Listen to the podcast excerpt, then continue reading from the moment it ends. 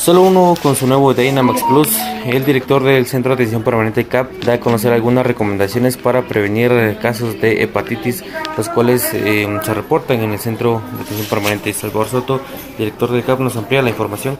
Básicamente la que es hepatitis A, eh, uno es preparar los alimentos pues higiénicamente, elaborarlos higiénicamente, y la otra es si vamos a consumir eh, alimentos fuera de nuestras casas, pues que ver que estos alimentos también sean preparados higiénicamente y algo muy importante es el buen lavado de manos.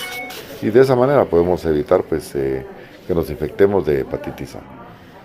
Bueno, en los últimos casos que hemos tenido hace algún tiempo fueron eh, niños, ¿va? entonces eh, es los que tenemos que proteger, por supuesto que eso puede ser a cualquier edad.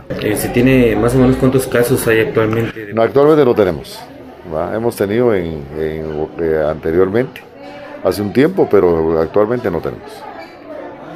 Por supuesto, todo le digo que hay que consumir eh, alimentos que estén, que estén higiénicos y algo muy importante, si son niños, pues eh, tener cuidado de lavarle las manitas antes de que consuman alimentos. Y de esa manera podemos, pues no solo evitar eh, lo que es hepatitis A, sino otro tipo de problemas gastrointestinales.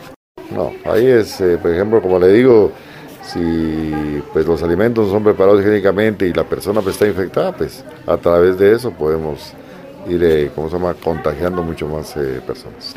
un buen lavado de manos y preparar los alimentos higiénicamente.